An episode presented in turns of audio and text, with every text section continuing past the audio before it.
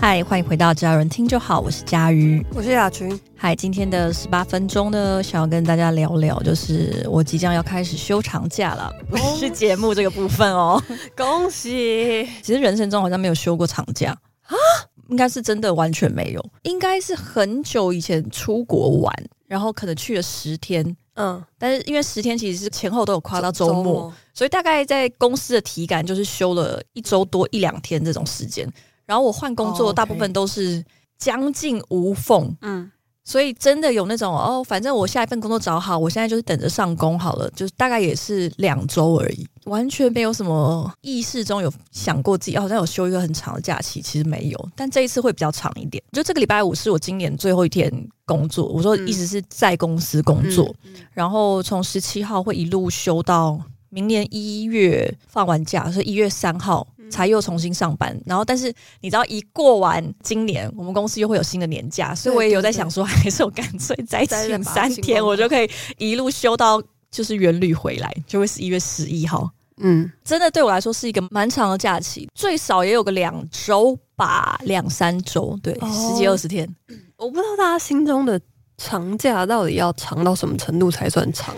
可能要到像日剧长假那样子吧？那是怎么样子呢？就是可以跟木村拓哉住在一起。哇，那那实在是有点终身难达成呢。对，而且应该蛮多人又听不懂我在讲什么，因为我最近又不太懂在讲什么。因为我最近又开始重看那个日剧长假。嗯我其实不太记得那一句确切的句子，因为我还没有看完。但它里面有一句话，就是说人生中就是会有这样子的日子，你就把它当成是你去休一个长长的假期就好了。嗯，我想他在里面讲的意思是你不是很在一个轨道上，但是没关系，你就把现在当成是你要去放长假了。所以教育的长假是完全没有安排任何事情的那种放松的长假，比如说特别请假，就算请两个礼拜或一个礼拜去。出国玩你会觉得很爽，没有错，可是不一定会觉得有休息到。其实我觉得这个就分两种吧，就是休息对你来说到底是为了什么？有些人是为了疲劳，然后有些人是为了消除压力。那我自己觉得，如果你是要降低你的疲劳感，那你可能就是不太能够出国玩，因为出国玩其实蛮吓人的，那个疲劳感蛮吓人的。可是如果你是要去消除你的身心压力的话，你什么都没做，好像没有帮助。嗯嗯，对。然后我自己来说的话，我这次没有安排旅行，就我有一直很犹豫，说要不要干脆就再出国一趟这样子，嗯、但。考虑到说一月初还要再去日本远旅，嗯，所以我就没有再安排旅行。然后其实也还是排了蛮多事情的，就是东排西排也是排了蛮多事情，但不是什么很认真的大事，就中间会发生，比如去参加职涯咨询师的培训，要认真要结业，所以会有一个结业式。然后丽雅的一首故事会办他们第一场的线下见面会。哎，我们到底对外 宣传了没啊？我想不起来，但总之会有一个这样子的活动，然后中间我会去跟一些人见面，大概大概都是这种零星的事件，还有参加朋友的婚礼这种的。嗯，对，所以不是什么呃那种你知道需要安排一个三五天很认真做某一件事情，倒不是。嗯，嗯，所以对你来说本来就不是为了消除疲劳而请这一次长假，不是，完全不是，就也不是为了把假消完，就是有点想休息，或者是想从工作。暂停一下的感觉，才请这个长假吗？对对，因为我今年年假，我那时候想要请假的时候，好像还剩十几天。嗯，然后我本来就想说，我就在年假超多的，超级多。因为我今年年初的时候，好像一度来到将近三十。对，我记得是一个啊啊，怎么会？啊，怎么样都算不出来的数字。因为我平常不休假，我通常休假就是出国。那这两年就是没有什么出国，所以就积了非常多的假。然后我们公司因为疫情的关系嘛，所以基本上它就是有放宽弹性，就把所有假都带到今年。所以一开年的时候，我真的瞎烂了。然后又加上因为你已经是一个老屁股了，所以你的年假就是会有个 maybe 十五六天吧，就真的很多天。然后所以这样一加起来的时候，我年初的时候就是，哎呦，这么多天，我到底是要怎么样？对，还好现在年底还可以出国，不然我我真的是。也不会怎么样啊，只是我觉得很就放假很浪费而已。嗯，对啊，就是要再带下去而已啊。好像还可以再带一半啦。今年的那个 方针有点改变，这样子。嗯，对。然后在今年要决定放这个长假之前，其实对于我现在的职涯也做了很多的考虑。那上周刚好跟师姐在讨论到那个公司未来，就师姐 一如既往的又开始年底，因为年底的时候会这样，就是因为有一点彷徨，然后觉得说啊，就是我以为你只是要说年末师姐就会习惯跟所有人都聊。聊一聊。没想到师姐已经就是进入到了跟佳瑜聊彷徨这个部分。呃，也不是，也不是，因为应该是我刚好跟他谈到组内的一些事情，然后顺着就讲到说啊，我们也应该要想一想，就是到底公司的下一步要去哪里。然后他就说啊，其实小岛在哪？对，年末通常就是师姐都会习惯跟大家聊一聊。其实每个应该每一两个月，师姐都会跟大家小聊一下天。对，但年末会加入检核吧？今年应该还是有吧？年末聊聊，对检核，但检核通常都是各部门主管跟就是组员自己做，师、嗯嗯嗯、姐不会对每一个人做检核。对，那所以但年末都还是会有一个跟师姐聊聊天的这样子的一个环节，然后通通常就是师姐会问一下大家，呃，今年状况还好吗？那明年有没有什么想要完成的目标，或者想要透过公司完成的目标？这样，所以应应该都会有一个这样子的活动。那总之就聊一聊之后，师姐就说啊，其实他还是不是很确定公司的下一步在哪里，然后跟今年做了一些新的尝试，但 in the end 师姐并没有特别满意，应该说结果不如预期。但那个不如预期的意思不是说没有赚钱或者什么，而是说哦，师姐尝试过了之后，觉得这个她并没有特别喜欢这一条路。嗯嗯、那长远来说，可能也不是特别适合我们公司投入，所以她会慢慢把在那个项目上的尝试跟投入降低，或者是收回来。嗯、所以以不如预期的部分是哦，原来我们没有很喜欢。嗯，对，那所以会去做调整，但我觉得这样子也好，因为有尝试就会知道说，可能至少你多对了一些东西打叉这样子，但这那你就变成说，那我们要再去找说，那下一步想要做什么？然后反正因为既然都已经聊到这里了，我就觉得如果我聊到这里没有特别跟师姐讲说我对于职涯的下一步的规划，好像有点奇怪。嗯，然后我就顺便就跟他讲说，嗯，其实我对于我的职涯下一步也有一些新的想法。嗯，因为我个人也还没有说真的想的非常的明确，我就有跟他说，我觉得我果然还是很不喜欢做广告。那师姐又说她很伤伤心了吗？哦，师姐没有说她很伤心，师姐是说那可能可以想一想。师姐跟你说，哎、欸，好巧，我也不喜欢。我没有，师姐非常喜欢做广告我，我知道啊。对对对，我也跟她说，就是之前师姐做的很多的尝试，都是可以感觉到。她是在一个不得不的压力跟推力下面去做的很多新的尝试，但是实际上师姐最喜欢也最有能力做好的事情就是做广告。然后我觉得其实这算是一个蛮好的天赋，因为毕竟不是每一个人都能够真心喜欢自己最擅长的事情。之前不知道为什么也跟我的朋友聊到师姐，然后他就问我说：“嗯、那你觉得师姐如果在一个完全不同的产业，她还是可以像现在这样，就是有一点像工工作狂，就是痛苦但工作者，但找到这么大成就感吗？”我说：“我觉得不行，我觉得师姐只是真的喜欢做广告。”对啊，师姐根本不会在其他领域，因为她在自己私底下所有的尝试都是在做呃广告行销创意类的，所以我觉得。如果师姐到现在还在其他的领域努力，她应该也准备要脱出了。你硬要逼她去卖炸弹葱油饼，她可能也不会快乐。呃，对，但是她可以卖炸弹葱油饼的广告。对对对对，对，这个就是差别所在。是是是，对，所以我就跟师姐说，我我我觉得我果然还是非常，就是不是很喜欢做广告。这个念头从来没有改变过。我觉得我从来没有任何一瞬间觉得，哦，我好喜欢做广告，就是没有，此生都没有，此生都没有，never。但是前几年打个岔，嗯、不好意思，我好喜欢做广告，跟这个案子做起来我好喜欢，其实还是有差别的吧？对，这个绝对是有差别的。后者在你的生涯中应该还是有感觉过吧？就是这个案子，我觉得很有意义，虽然它是一个广告案。呃，OK，我们我老实说没有，因为我最喜欢的创作形式始终还是写作吗？写作对，而且我最早是写小说，后来是写诗，然后这几年才开始写一些比较有人看得懂的字。对，所以我这几年才在写一些呃，比如说比较像是散文类的东西。嗯，对，最早我就是写诗，写诗没有在管人看不看得懂的。那做 podcast 也算是一种内容的创作，那我觉得它已经是我所有的创作类型里面最面向市场跟大众的。我也觉得它应该是最亲民的了。以文字或语言这个方向来说的话，如果把它归纳在一起的话，对，它已经是最亲切的一个创作。那广告当然，广告作品里面也有创作的成分在，但是 copywriter 啊，但是完全不一样啦。我觉得、哦、你说文案的部分，撇开文案，我觉得还是有他创作的。的成分在，就是形式上来说，只是它就不是你最喜欢的题材，跟在面对客户、面对市场、面对你要诉说的 TA 中间有很多需要妥协跟牺牲的地方。但我觉得我不是一个很强的艺术家性格，但是我想我始终还是有一些没有人看得懂也没有关系，因为我就是需要去记录下这些思考。那没有人看得懂，我觉得也没有没有任何意义的，无所谓的。我也欣赏那些创作者，就很艺术家的那种创作者，但我只是就内容上自省了一下，觉得没有那么超脱啦，没有那么那么那么离群所居。我说在那个创作的内涵上，没有那么离群所居。那总之，我就跟师姐讲这件事，然后我也没有立刻跟他说。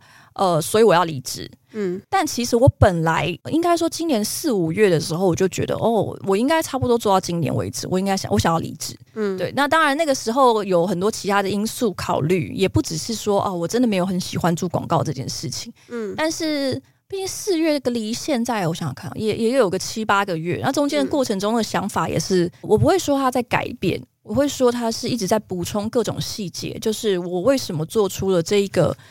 呃，决定的那个原因就是我一直滚动式调整，没有，倒是没有滚动式调整啦。对，但是因为我觉得那个念头，虽然它感觉是很瞬间迸发的念头，但是就是一个下午就突然觉得哦，不行，我必须离职，这样。那不就跟我一样吗？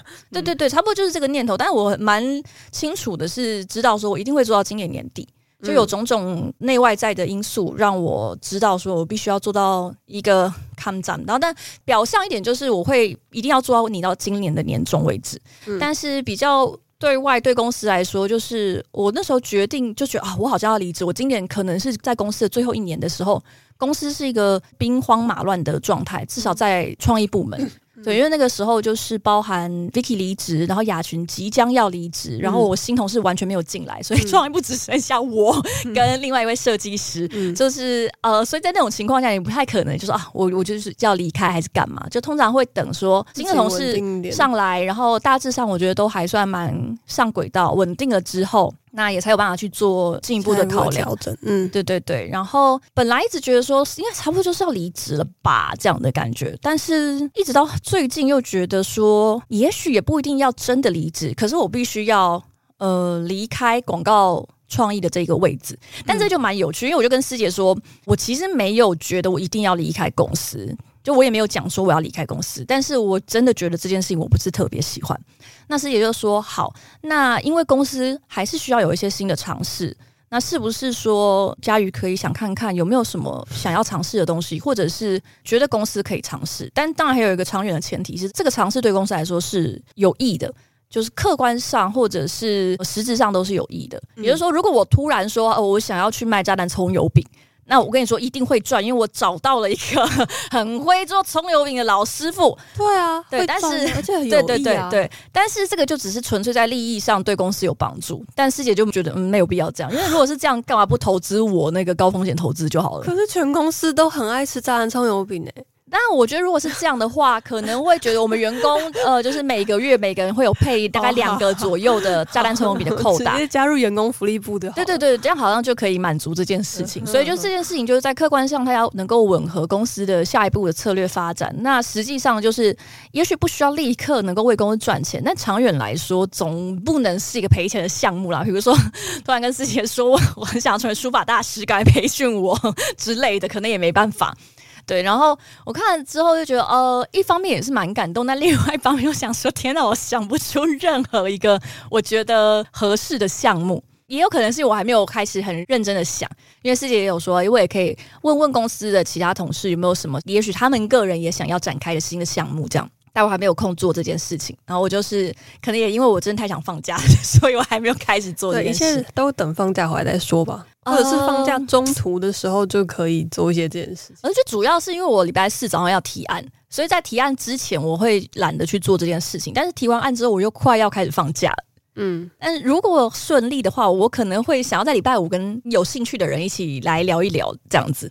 但我也觉得蛮困难的啦，因为师姐也有说，困难的吗？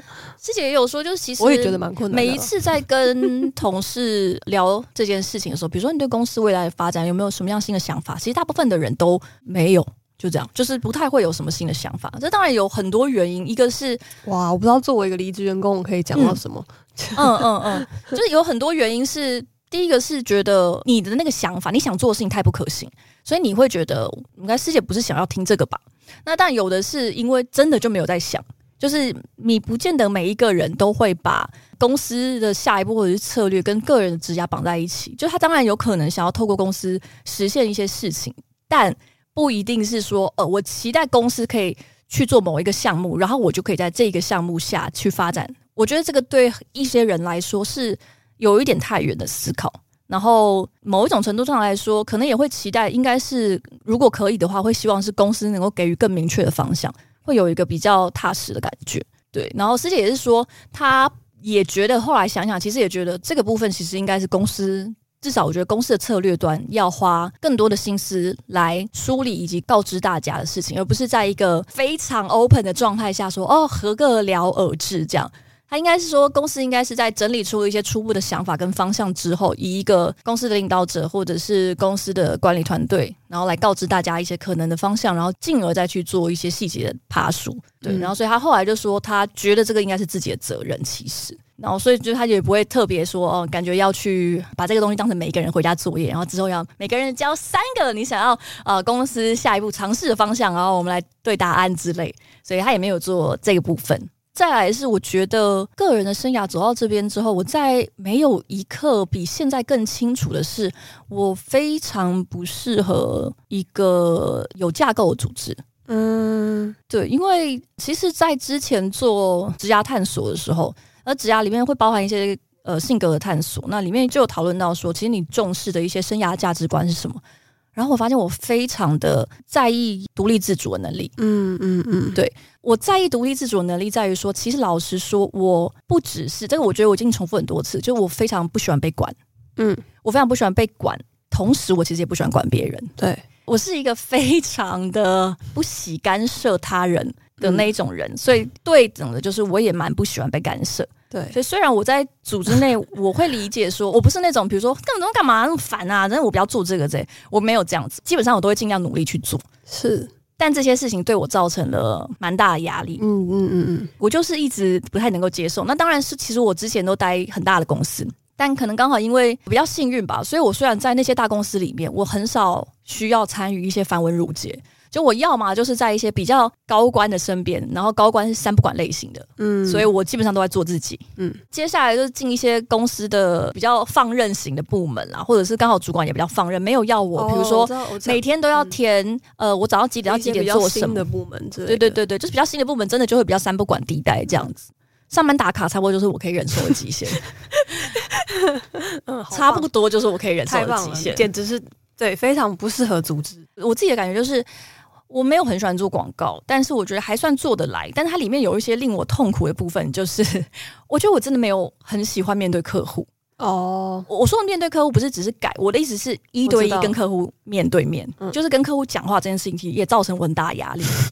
就非常麻烦，我现在甚至一直在想说，我可不可以给礼拜四要跟我一起去提案的那个业务同仁，我可不可以给他三千块？就是我把我的提案写完，然后我给他三千块。对，我就大概跟他讲一下，然后我就说，哎，我给他录三千，然后你你去帮我跟客户讲，那要改我都可以改，但我不要在他在他面前继续讲了。对对。而且我想要跟你们自白一件事情，就是我本来打字要送出去之前，因为我在群主跟他们抱怨这件事，不是抱怨就是诉苦。我其实本来是写五千啦，然后我说果然是佳宇，好像太多了，打打个六折好了，三千块就可以。然后而且同事就一直鼓吹我去做这件事，因为他们说那个同事最近装潢，然后遇到装潢蟑螂，他很缺钱，我觉得他会，而且感觉他完全不会在乎这种事。他真的完全不在乎，啊、因为业务同仁很很会讲电话，很喜欢讲电话。啊、他们怎么有办法做这件事啊？我真的完全不行哎、欸！可能也没有全不行，他只是很会而已。哇，那真的很厉害。当然他可能也不喜欢，可是我如果我做那个工作，我应该就不只是胃食道逆流，我应该会胃穿孔。嗯，因为像我最近在帮丽雅去敲一些其他节目的合作，看看是不是有。适合节目可以跟丽雅一起，比如丽雅去上他们节目，我们一起来聊一聊一些一首故事里面呃值得一谈的主题。但因为每一个人都要考虑，比如说节目的调性啦，或者是节目的形式等等的，所以不是所有的人都能够接受。但接受不是说他不喜欢丽雅或者不喜欢一首故事，但是就是呃没有一个合适的呃时机这样子，那他可能就会拒绝我。然后这个时候其实我又胃蛮痛的。就是我在一切都可以理解的情况下，我还是胃蛮痛的。哦，好。对，然后我觉得这个就是跟性格有关，因为我小时候就是那种全家吃软糖，他不接受我就会胃很痛的那种类型。就是这个 这个记忆，就是大概从幼稚园开始，就我完全没有办法接受被怎么讲被拒绝。对，所以果然创伤都是从而。小时候就开始累积的，对，草莓软糖，从软糖变成电话，对，但，我就是没有办法。像我最近在看那个宝妮，我们的一位同事，嗯、我就觉得他妈怎么那么强啊？就是比如说他需，因为他需要很厉害，对，他需要对很多对呃外界的窗口，我就问他说：“就是嗯、你你都不会，就是被拒绝，你都不会有受伤的感觉？”他说：“哦，当然也是会有啊，可是因为我要赶快完成任务啊，我要赶快这个不行，我就要再去想想办法解决，我找下一个啊。”但我觉得对我来说，那个就是。已经算是比较不会有障碍的人了。嗯，那我觉得他，你这样真的太强了，我应该一直不停的称赞他，真的太强了！你怎么有办法？你怎么有办法就这么快写信给这些这么多合作对象？对，然后你都不会担心或什么？因为我们中间其实也是有被拒绝，或者是那种无声卡，然后或者是。隔很久可能才有办法，还会才会回复。然后那像那种时候，我就是都会胃很痛。他说不会，这就是很正常。我说对，很正常，但是我就是会胃很痛。好，我我就是没有办法习惯或者是喜欢做这件事情。嗯，而且我其实在我上一个工作的时候，我大部分的时间是做数据分析，然后是一个非常、嗯、非常 幕幕僚单位这样。那我中间其实有一度被当时的业务部借调过去。那那个业务部对我们，我们就一样是要想一个提案，然后去说服客户。然后我就被借调过去那半年，然后之后我就立刻逃回去。就他们本来公司的想法应该是，他们觉得我有这个能力，所以就美其因为本来说是借调，但是其实如果我顺利的话，就会让我一直待在那里。嗯，但我半年结束之后，我就立刻申请，对，我我要立刻回去，我我要回去，我不会再做这件事。破散，对对对，我完全就是魂飞魄散，嗯、是吓烂了。对，然后我觉得这个是广告让我蛮痛苦的一件事情。嗯但它又是广告业的本质，嗯、对对对，所以总结下来，因为就嘉瑜没有很喜欢广告，然后也觉得自己不是非常适合待在组织里面，需要管人或被管，然后以及胃会很痛。对，我觉得主要是广告业是一个令人胃痛的行业，基本上就是总结就是广告业就是对对让嘉瑜胃炎的一个行业。但刚开始嗯会去修一个。长假，然后回去好好想一想。呃，其实应该是不会在我我会想一下，但是我可以接受完全没有合适的方式。应该说那时候想说，哦，可以离职啊！天哪，离职之后我要干嘛？然后我就掐指一算，想说。我应该有可以活半年左右的存款，对啊，而且那个半年是不太需要缩手缩脚，所以如果我要缩手缩脚的话，就是那个时间可能可以再拉长一点。但总之就是我大概就是一个有限的时间内，我必须要找到下一份工作，或者是让自己活下去的方式。那个时候是稍微有一点，嗯，一点担心，但没想到这个四到八，就是八个月中间发生很多的事情，跟越来越确信这方面也是蛮感恩的。就是我在这个公司累积了这么多年的一些。成长或者是资历的一些作品，我觉得我相信是我真的是可以离开组织之后，用另外一种形式活下去，存在于这个世界上。太好了，对。然后我觉得这一点蛮重要的，因为我以前再早一点点，两三年前，其实也时不时会有想要离开公司的感觉、想法。那有一部分都还是跟来自于对广告业的一些不适应，嗯嗯嗯对对呢。但那个时候都还没有很有自信。就是我有那时候真的会觉得说，离开这里我我找得到更好的地方吗？这样子，跟当然找工作的过程我也没有很喜欢再经历一次，但那个时候就是会一直有很多不确定性，所以就还是一直待着。那当然也是因为这是一个舒适，相对来说其实蛮舒适的环境。那我觉得到了今年之后，突然觉得，嗯，假设明年离职，明年就是我三十五岁的时候。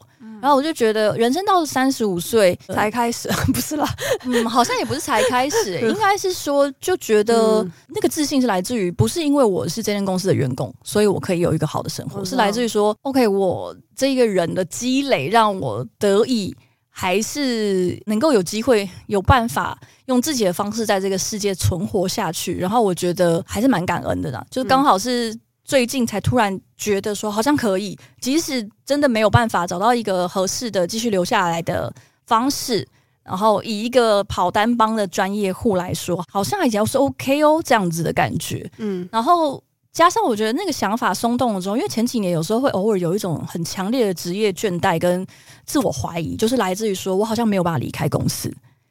我我不知道雅群有没有这种感觉，就是好像会觉得。对，没有办法离开公司，嗯，然后。可能也没有想要离开公司，但是总之那个念头是很盘根错节的，就是你会觉得我我必须要固定在这里，然后我好像也只能固定在这里。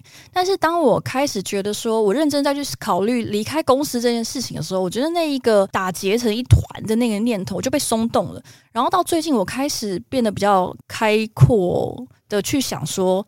哦，离开公司之后不知道会发生什么事情，然后我开始其实是有一点期待的，嗯，然后我就是觉得能够拥有一个，不管你到什么时候，我那时候是怎么跟其他人说呢？我说，嗯，能够拥有一个让生活重启的这一个勇气，我觉得是很重要的。就是如果有一个东西是你怎么样都不能够离开它的，我不能够离开，只要有人，我不能离开，呃，只要有人创意总监的这个身份，或者是我不能够离开某某对象，嗯，各式各样的身份，各式各样的关系，或者是位置，我觉得哪怕是你很喜欢，嗯，但是你无论如何不能够失去，嗯的这个念头，其实是让我害怕的，嗯，然后我我喜欢这种，我知道我随时都可以离开。以及当然，我有时候是被迫离开，那是没办法。但是我一直说，知道自己随时可以离开，拥有随时可以离开的能力，我觉得是一件好事。就是不论几岁，我觉得都要有那种生活可以重新开始的感觉。嗯、对啊，一种自信跟愉悦吧。之前我忘了在看一个日本综艺节目吧，到六七十岁之后的，一个受访者是一位太太，然后她就是说，她就是到六七十岁再去念了一个大学。嗯，当然，其他人也会说啊，那几十岁念着干嘛？就是何必呢？那种感觉。但她就是觉得，她就是想要一个新的人生。对啊，就是那种无论何时你都可以重新开始，就是你能够随时让你的你现有的东西在你想要的情况下归零了。我不是说你不想要的时候还归零，比如说你 投资 FTX 这种，就对，就是在你想要的情况下。你可以随时让它归零，我觉得那样子的一个自由跟弹性，其实让我觉得是蛮重要的。对，然后我觉得最近整个整理下来之后，就是觉得我好像已经可以准备好面对下一步。其实包含节目也是在犹豫说节目到底要不要结束，还是它应该用什么样的形式继续下去的时候，这个过程中我其实也是考虑的非常多。考虑了很多之后，我觉得还有很多不能够放手的原因。但是同样的也是，如果你不能放手，那个原因只是因为我就是觉得我不能放手，我不我不行放手，或者是怎么样。那我后来又觉得这件事情对我造成一个很大的压力。嗯，我觉得我还是会继续创作，甚至是继续用声音创作。老而老实说，我其实这个也先提前跟大家讲一下，我应该还是会做。新的 podcast 节目，嗯，但当然，因为呃，可能种种原因，包括像我的技术力非常低落，然后我也没有合适的设备，但是我会去尝试这件事情，嗯，希望在这个节目正式结束之前，我可以把那个节目开起来，让大家呃 先有个地方去，因为我不知道之后要怎么联络你们哦，就是还有一个礼拜的时间，对，还有一个礼拜的时间，我已经吓烂了，我我会努力的。